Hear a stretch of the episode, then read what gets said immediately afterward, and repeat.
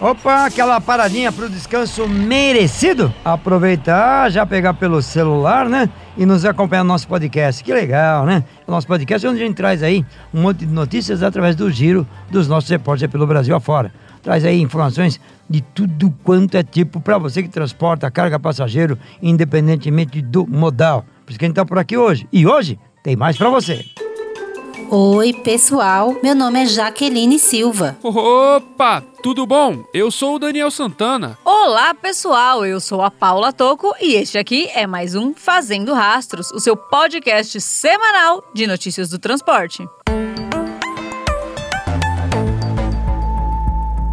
Esta semana foi lançado na Câmara dos Deputados um projeto de lei que pretende isentar o valor recebido como bem caminhoneiro do imposto de renda da pessoa física.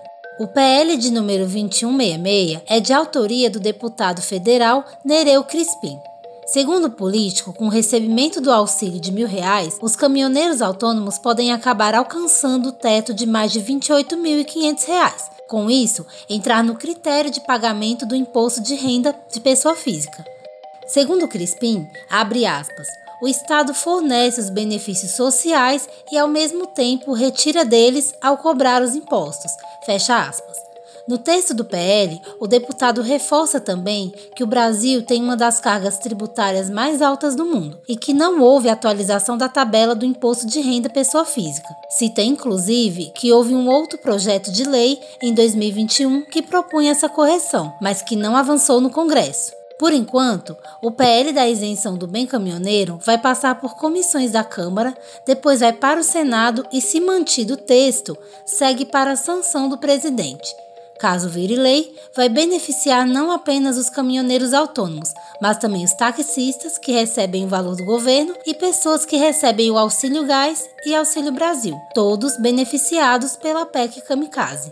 Quer ver a notícia na íntegra? Entra no site do Pé na Estrada e vai em Tá Rodando em Brasília.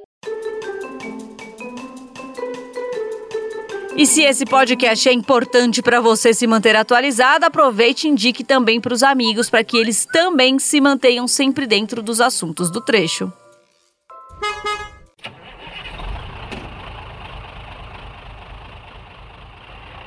Projeto em pauta no Senado prevê repasse mínimo de 80% do valor do frete a caminhoneiros autônomos.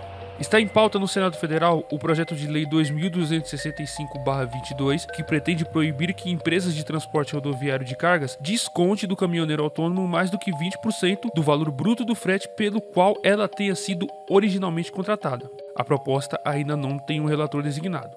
De acordo com o texto, o repasse mínimo de 80% ao caminhoneiro servirá para equilibrar a prestação do serviço de transporte de cargas e garantir melhores condições ao trabalhador autônomo. Ao defender o seu ponto de vista, o autor do projeto, senador Jorginho Melo, do PL de Santa Catarina, afirmou que, abre aspas, normalmente compete ao transportador autônomo arcar com todas as despesas necessárias para a realização do frete, incluindo combustível, alimentação e estadia. Como o caminhoneiro não consegue negociar o preço do combustível, diferentemente das empresas, o custo do combustível para o caminhoneiro é maior e o valor do frete recebido menor. Fecha aspas. O parlamentar ainda destacou que, na imensa maioria das operações de transporte rodoviário, o caminhoneiro autônomo não é contratado diretamente pelo embarcador da carga.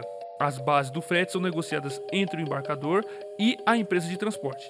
Ele ressalta, quando o trabalhador autônomo transporta uma carga, quase sempre ele é um subcontratado que não tem nenhum poder de negociação quanto ao valor do frete, cabendo-lhe apenas aceitar ou não o serviço pelo valor imposto pela empresa. A solução mais correta, que será capaz de proteger o autônomo dessas variações, é a de assegurar o repasse mínimo de 80% do valor bruto do frete, o que levará à justa remuneração desses profissionais. Fecha aspas. No momento, o projeto tramita no Senado Federal. Em seguida, o texto irá à votação na Câmara. E se aprovado sem observações, vai à Presidência da República para receber ou não a sanção.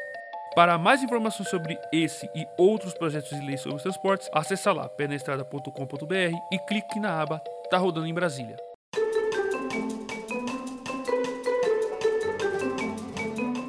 Opa, beleza, gostou? Tá lá, né? Se você achou interessante as informações, compartilhe com os amigos e com as amigas estradeiros ou não, mas tá ligado no transporte e logística, compartilhe com todo mundo.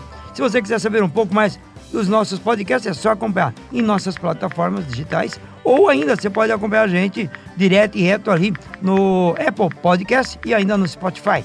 E ainda você pode achar um pouquinho complicado, achar tudo isso, vai direto na página pénaestrada.com.br. Tem a aba lá em cima, na abertura, podcast. Vai lá e clica que você acompanha tudo que nós já falamos até agora. E amanhã tem mais. Abraço estradeiro, bom descanso, boa tocada e até lá. Quer mais informações do mundo dos transportes? Passe lá no www.penestrada.com.br. E o Fazendo Rastros de hoje teve a apresentação de Pedro Trucão, reportagens de Daniel Santana e Jaqueline Silva e edição de Bruno Moura.